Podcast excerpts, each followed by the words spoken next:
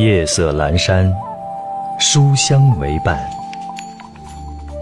我是卢敏，我是申富余，我是罗拉拉，我是赵本夫。让我们一起阅读、分享、触摸文字，品味书香，在文字中寻找别样的风景，在书香中分享阅读的快乐。有声书房。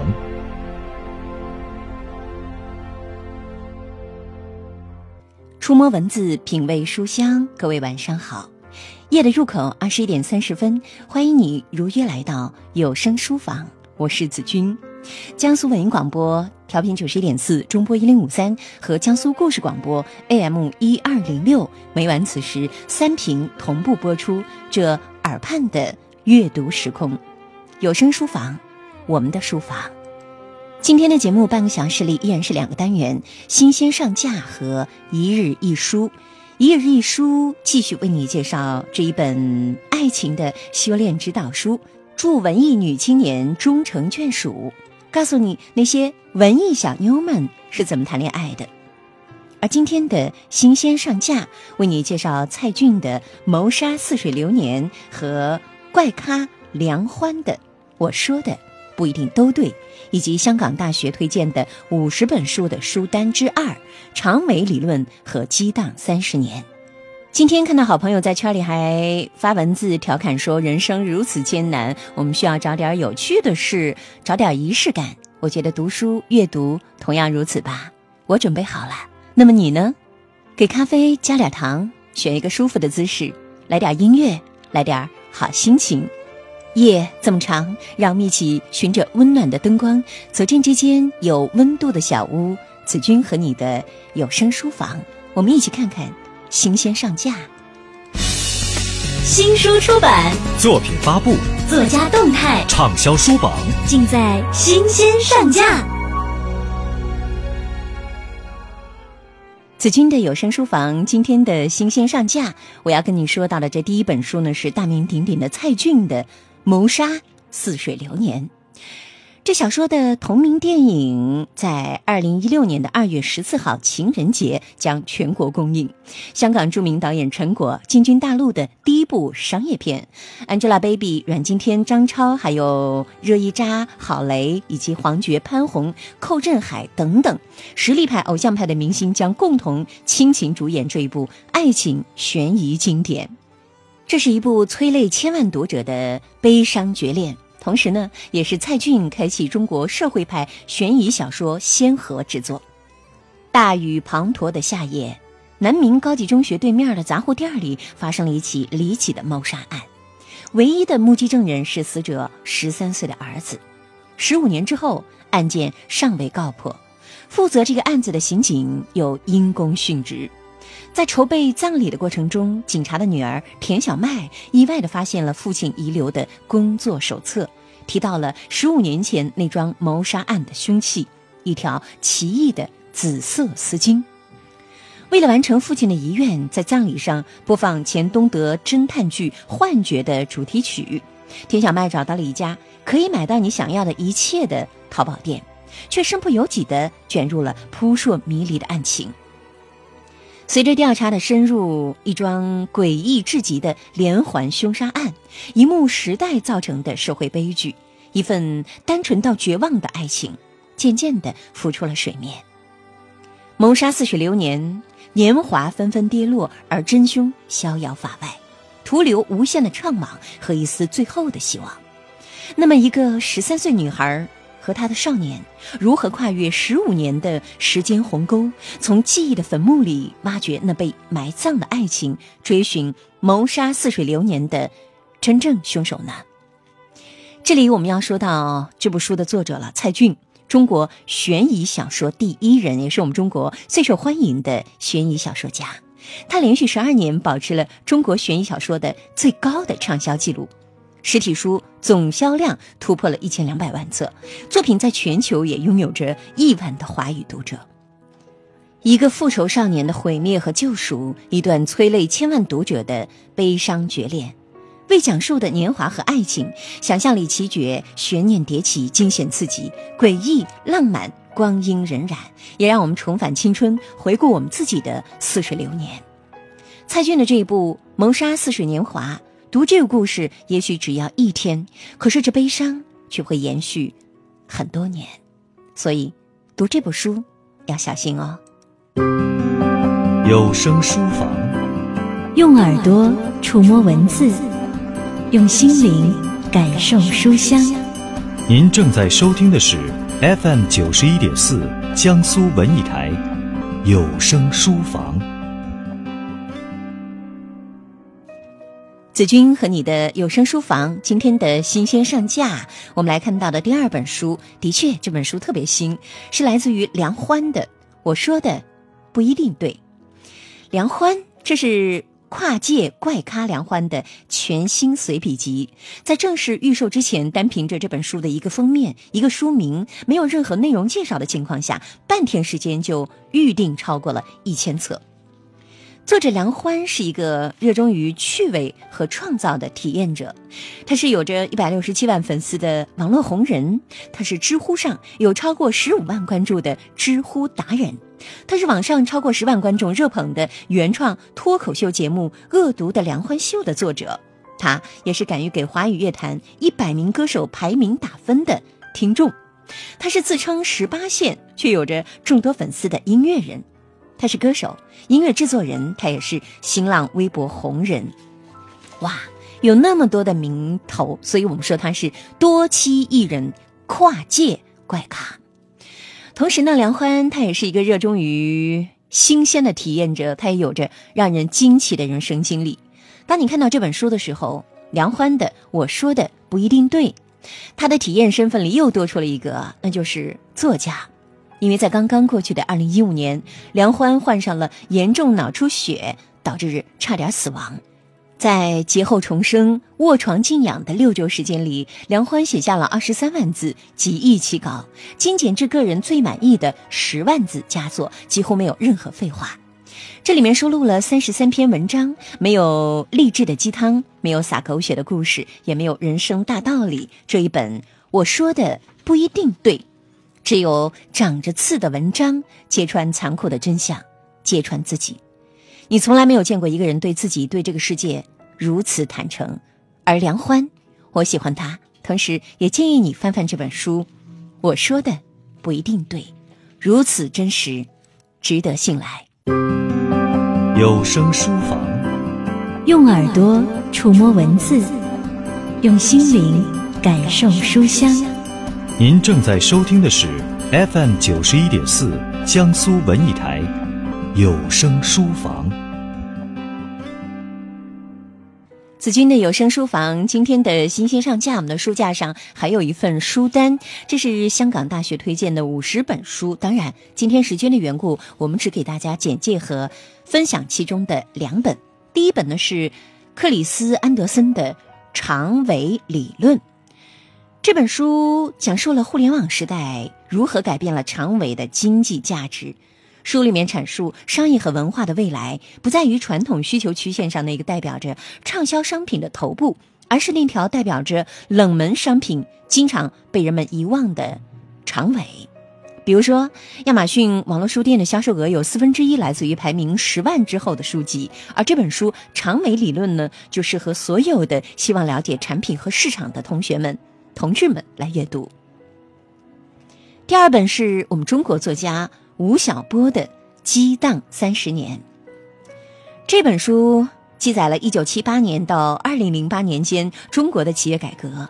作者吴晓波没有用传统的教科书或者是历史书的方式来写作这部作品，而是站在民间的角度，以真切而激扬的写作手法，描绘了中国企业在改革开放年代走向市场、走向世界的成长发展之路。好了，各位，以上就是今天的有声书房，子君跟您在我们的新鲜上架上推荐的几本书，包括啊书单的内容简介。其实有的书呢，并不一定是这个最新鲜出炉的，但是呢，也许是再版，也许是重新装订之后的出版，所以我觉得精挑细选，这些好书全都为你。当然了，如果有一听之下觉得深深难忘的，你可以搜索然后购买这些书，也正好用在我们的春节期间，放春节长假的时候，用来做我们的休闲或者是枕边书。一首歌的时间，稍事休息。那么下一站我们要去哪里呢？是我们的一日一书，稍后见。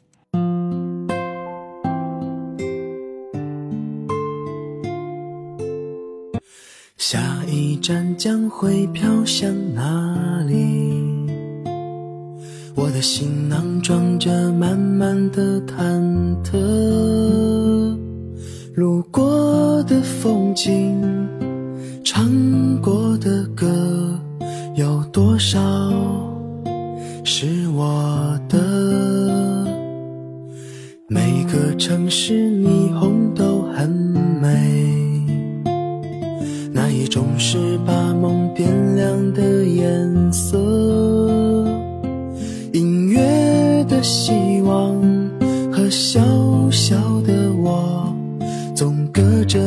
条长长银河。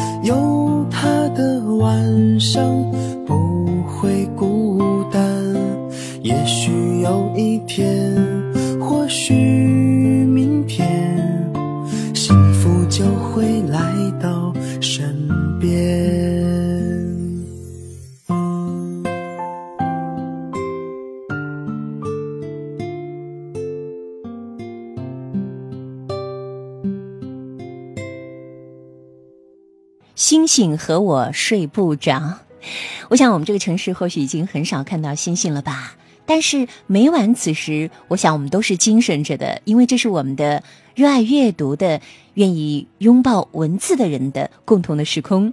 欢迎回来，这是子君和你的有声书房阅读的单元，来自于江苏文艺广播、江苏故事广播，每晚的二十一点三十分到二十二点，这暗夜里不灭的灯火。我是子君，有声书房，我们的书房。在新鲜上架之后，要进入到今天的最后一个单元，叫一日一书，触摸文字，品味书香。今天我们将继续跟大家来分享和介绍到的是这本书，这本爱情的修炼指导书，祝文艺女青年终成眷属。这是现代出版社出版的一本新书，作者吴瑶。人生在世，饮食男女。这是一个混迹娱乐圈的新锐编辑写的一本爱情修炼指导书，告诉你那些文艺小妞们是怎么谈恋爱的。有人说，搞定女人很容易啊，只需要以她喜欢的方式爱她就可以啦。也有人说，搞定男人很容易嘛，只需要陪他吃饭，陪他睡觉。在爱情里，女人总渴望着占据男人更多的时空。而男人呢，则渴望拥有自己的更多空间。男人希望做完之后倒头睡一觉，女人则希望谈谈心。两个物种之间本身就存在着很大的差异，甚至有人说，如果不是为了解决生理需要，男人更愿意和男人在一起。那么，在矛盾遍布的前提下，如何正确的打开爱情呢？这本祝文艺女青年终成眷属，就是从男性的角度给姑娘们的建议书，不是要求你们用男人的思维和男人谈恋爱，只是为了姑娘们更好的打开爱情。作者吴瑶，笔名奔放的招财猫，是上海作家俱乐部豆瓣签约的作家，天蝎座。他自认为是三流编剧、二流作者、一流吃货，做过策划、办过杂志、拍过片子、跑过龙套，却发现写字儿才是最擅长的事情。从此呢，专注码字儿二十年，写小说、写剧本、写专栏、写诗、写一切能写的东西。他说，一直到永远。那么，今天的有声书房就和子君一起翻开这一日一书，祝文艺女青年终成眷属。灯下，点一炷沉香，泡一壶清茶，读一段文字，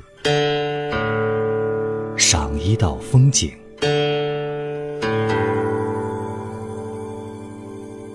一日一书，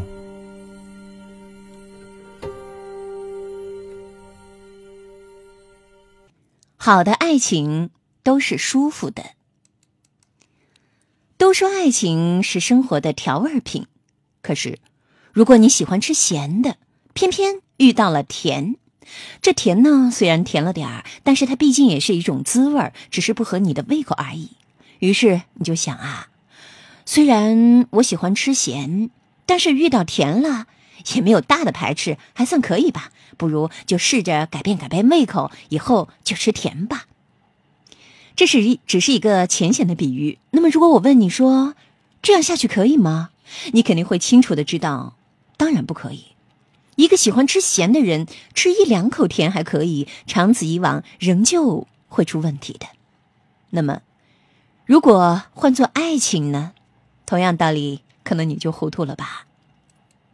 你喜欢让爱情凌驾于生活之上，除了生活的基础，更爱诗和远方。遇见了一个人，他从来没有高于生活的幻想，可是你们碰见了，你以为这也是爱情的一种形式，就妄图抛了诗和远方去生活。然而到头来发现，你和他之间爱情的齿轮并不能咬合。于是当爱情慢慢走向末路的时候，你不断的想，是不是我哪里错了呢？然而，谁都没有错。喜欢吃咸的人本来就应该找到咸，而甜呢，是专属于喜欢吃甜的人的。是的，好的爱情都是舒服的，就如同吃咸的人吃了一只火鸡，而吃甜的人吃了一块黑森林蛋糕。今天我要跟你讲述的桃心小姐的故事，就是这样的。桃心小姐是一个我的写作上的朋友。她的前男朋友是她的大学同学，他们的爱情上有两个矛盾点，非常的奇妙。第一点，桃心小姐特别能说，按照常理啊，一个女人一天要说七千个词的量，那么桃心小姐绝对是个异类，她不说够七万个词，绝对不会睡觉的。然而，桃心小姐的男朋友是一个闷葫芦，话少而且腼腆。两人平时的交流都是桃心小姐在说说说，男朋友在一旁应和，啊，哦，是吗？然后呢？真厉害！我觉得你说的对。第二点，桃心小姐的想象力特别丰富。身为写作者的她，想象力是她赖以生存的泉水。然而，她的男朋友似乎很不喜欢她的想象力丰富。比如说吧。桃心小姐经常会冒出一些稀奇古怪的想法，其中的一部分会变成她的作品。当她有这些想法的时候，就会跟男朋友讲一讲。男朋友呢，并没有对她的奇妙想法感到惊喜以及欣赏，而是每次都说同一句话：“你的脑子里整天在想什么呀？”有时候呢，晚上桃心小姐会看恐怖灵异故事。想象力丰富的她看完之后会超级害怕，时常害怕的睡不着。于是她就打电话给男朋友，男朋友的美梦被吵醒了，很不高兴，就没好气的教育桃心小姐以后要少看点恐怖故事。那些鬼神世上又没有，脑子里每天瞎想些什么呀？你看，久而久之，这爱情可不就会变得双方面的乏味儿吗？桃心小姐觉得他不幽默，聊不到一起，只有敷衍，不理解自己；而男朋友呢，觉得桃心小姐啊是个话唠，几天脑子里乱想，每天聊梦想、故事、电影、音乐，不切实际，所以最后只能够分手了。桃心小姐在分手半年之后，通过朋友认识了一位编辑，两人第一次见面便心生好感。桃心小姐第一次享受到了聊天的乐趣，两个人你来我往，谈古论今，唇枪舌剑，诗句、输赢、有趣的观点、电子产品、音乐、跑步、爱情。桃心小姐觉得这才是她第一次真正意义上的聊天。于是呢，两个人开始了约会。由于两个人的时间都比较自由，经常是在咖啡店一坐就是一下午，想聊呢就慢悠悠的聊一会儿。或者两个人各自捧着一本书，又或者对坐在一起写稿子，就算是干坐着不说话，也不觉得尴尬。桃心小姐觉得真舒服啊。然后呢，桃心小姐忍不住就先表白了。她说：“我这个人其实很害羞的，我也知道，嗯，女生应该有她该有的矜持，可是我实在是控制不住我自己，我。”喜欢你，编剧先生，你猜他怎么说呢？好巧，我也喜欢你。他们在一起之后啊，有一次吃饭就发生了一件特别特别有意思的事情。桃心小姐吃饭比较慢，而编剧先生吃完了饭，他还剩下一半桃心小姐呢就专心的继续吃，编剧先生自我投入，就专心致志的撕餐巾纸，把餐巾纸撕成了一条一条的。桃心小姐看了他半天，他都没有觉察到，继续撕得津津有味的。桃心小姐问道：“你干嘛呢？撕纸玩啊？好玩吗？这，我觉得非常有趣啊。”桃心小姐笑了，她并没有觉得他很无聊、很神经病，反而也觉得有趣了起来。于是她继续吃饭。店里的一只猫跑到了编剧先生的脚下。然后，编剧先生低着头，喵喵喵的跟猫咪对叫着，一人一声，好像在对话着。哎，猫咪在说什么呀？哦，他说呀，嗯，你的女朋友非常漂亮。说呀，咱俩是天生一对儿。你看。这两个人广义上属于一个工作体系的。桃心小姐的想象力在编剧先生这儿变成了宝，带给了编剧先生很多很多的创作灵感。有一次，编剧先生接了一个剧本，创作进度挺慢的，编剧先生也比较着急，出现了严重的脱稿现象。蕙质兰心的桃心小姐也觉察出来了，了解到情况，于是呢，带着编剧先生去做了颈肩腰椎的按摩，放松放松身体。回到编剧先生的家里后，桃心小姐给他热了一杯牛奶，让他喝掉。然后，编剧先生安然的睡去了。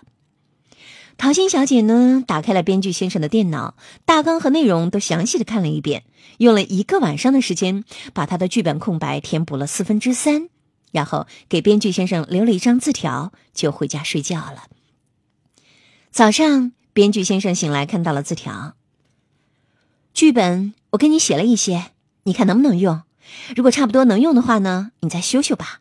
剩下不多了，你一会儿就能写完。写完交上稿之后，电话叫醒我哦，一起吃晚饭。在桃心小姐的帮助之下，我们的编剧先生顺利的交上了一稿。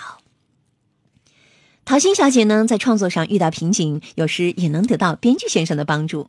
一般在一起聊一会儿，基本上就能够解决。如果解决不了，便把电脑一合，两个人出门吃大餐。所以啊，他们两个在一起之后呢，会发现跟前男朋友那两点奇妙的矛盾变成了个人的闪光点，而且这恋爱谈的是真舒服。所以我想告诉你，好的恋爱都是向上的，好的恋爱都是舒服的。判断一份爱情就是这么简单。爱情不妥协，你不要试着去改变自己的口味儿。而是要积极的寻找适合自己的口味儿，记得一定一定要适合。夜色阑珊，书香为伴。FM 九十一点四，江苏文艺台。AM 幺二零六，江苏故事广播。周一到周六每晚九点半，欢迎走进聂梅的有声书房。让我们一起用耳朵。触摸文字，用心灵感受书香。有声书房。有声书房，我们的书房，每晚此时的暗夜灯光，就在江苏文艺广播和江苏故事广播三频同步播出的阅读时光。我是子君，节目即将结束，要感谢你今晚的温暖陪伴，一路收听。更多精彩，你可以登录江苏广播网在线或者是回听，网址三 w 点 v o j s 点 c n，或者关注江苏广播官方的微博、微信，了解更多详情。明晚此时，在夜的入口，子君依然会带着好书等你一起来有声书房。各位晚安，好梦，明晚我们再见。